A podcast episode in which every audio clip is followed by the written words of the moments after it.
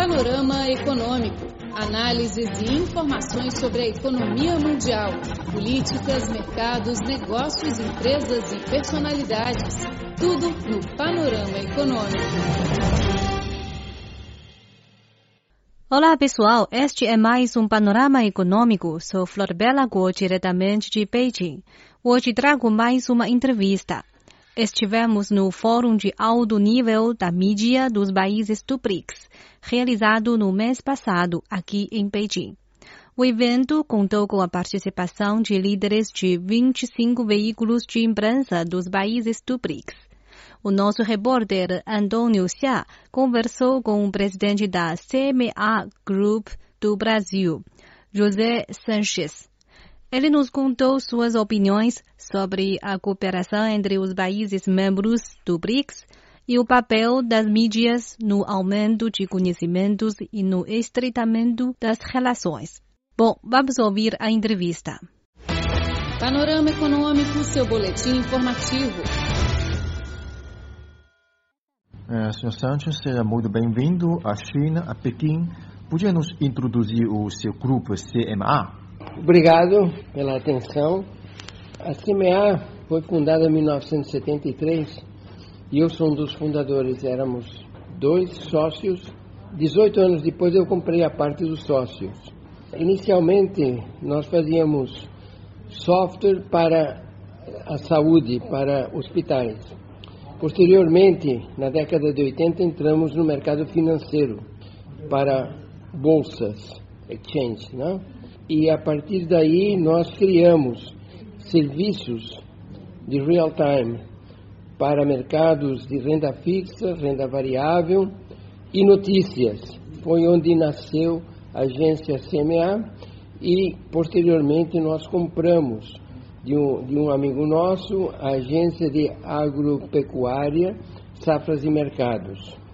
Atualmente a CMA ela tem dois negócios grandes. Um que é o negócio de informação, que é informações em tempo real, de bolsas, de mercado de renda fixa, moedas, câmbio, etc.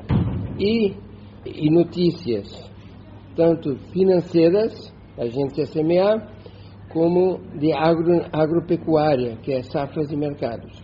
O outro negócio é de tecnologia de telecomunicações. Nós temos uma operadora que faz interconexão entre empresas e fazemos projetos de telecomunicações para grandes corporações de, no Brasil, que é geração de energia elétrica, é, controle de hidráulica, etc. Ok. E o senhor agora está em Beijing para participar no Fórum Mídia do BRICS, como o senhor como co-presidente desse fórum. E o que o senhor acha esse, sobre esse Fórum de Mídia do BRICS? Agora já é a segunda edição do fórum. Ok. É, eu vejo o seguinte, eu vou propor amanhã que é, o plano apresentado hoje pelo presidente da Xinhua tem, tem que ser complementado é, através de um cronograma, um calendário de tarefas, de plano. Os planos não podem ser simplesmente dizer vamos fazer isso. Tem que ser dito quando nós vamos fazer isso. Então, no plano falta um cronograma de trabalho, onde são definidas duas coisas importantes. Quem responde pela tarefa e quando essa tarefa vai ser feita. Sem a definição clara de um calendário de tarefas e de responsabilidades, simplesmente o plano não vai dar em nada. É isso mesmo. É, a cúpula do BRICS, o encontro dos líderes do país BRICS, uhum. será realizado em setembro na China. Uhum. E o senhor, como um especialista da mídia no Brasil, como o senhor avalia este encontro dos líderes eh, do BRICS e quais resultados você acha que serão alcançados?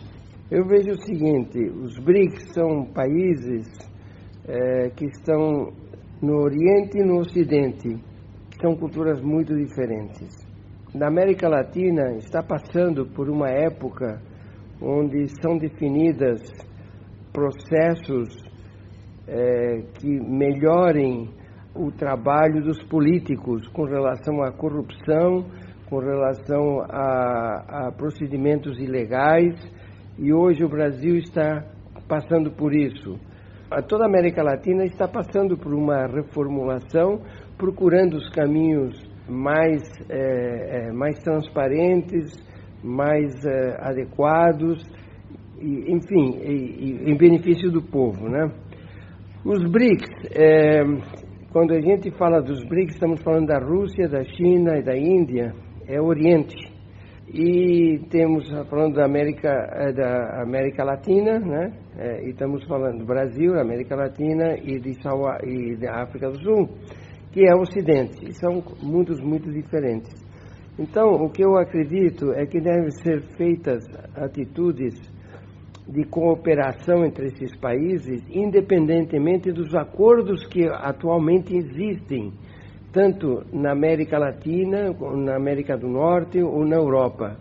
Os BRICS têm que fazer os seus acordos para facilitar os negócios. Ah, qualquer atitude que, que, que os BRICS tomem tem que levar em consideração a parte econômica como é que se gera dinheiro, como é que se gera riqueza nessa relação entre os BRICS. Porque se não tem a parte econômica, o resto é, é, pode terminar porque não tem base é, de sustentação. É, a parte social, a parte cultural, a parte é, de trocas de tecnologia, inovação tem que ter, por tudo isso, tem que ter um benefício econômico. O benefício econômico vai trazer é, força para que os BRICS realmente sejam, é, seja de fato um, um, um processo e um projeto interessante entre os cinco países. Mas tem que estar amparado por, um, por benefícios econômicos cuja, é, é, é vamos dizer, a empresa privada tem que ser o promotor da geração de riqueza e não os governos. Se o mecanismo do BRICS já existe há 10 anos e durante esses anos há opiniões positivas como negativas sobre esse mecanismo. E como o senhor avalia o futuro do BRICS? Eu repito, é, qualquer cooperação que está sendo proposto, inclusive nesse, nesse, nesse congresso que estamos participando, se não tiver uma definição muito clara dos benefícios econômicos desses países, o BRICS não tem futuro. Sim, e para uh, nós especialistas, nós uh, profissionais da mídia, quais são as contribuições da mídia para o futuro do BRICS? Bom, isso é complicado, porque é, hoje de manhã eu disse que é, as notícias, é, elas nascem, elas são geradas por pessoas. E as pessoas têm convicções políticas e religiosas. E uma mesma notícia pode ter conotação diferente, pode ter cores diferentes, o mesmo fato. Eu dou o exemplo seguinte: se você tem um copo na mão e solta e ele quebra, a notícia que o copo quebrou, aquilo é uma verdade. Aquilo é uma verdade porque o copo caiu e quebrou. Mas se você pergunta por que caiu, alguém pode dizer que escorregou da mão, alguém pode dizer que soltou, alguém pode dizer que qualquer outra coisa. Então são interpretações diferentes.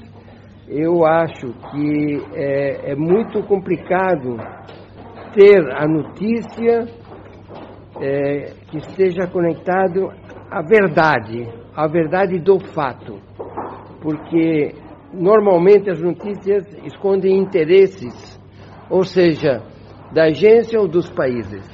Sim, e China e Brasil conta com cooperação diversificadas, mas eu acho que o, povo, é o intercâmbio entre povo. Então, o que é o trabalho da mídia para aprofundar o entendimento mútuo? no Brasil tem muitos chineses que vieram imigrantes no início do século e, e, e o chinês tem características é, de um trabalho muito forte, é, muito disciplinado e é muito bem visto o chinês no Brasil.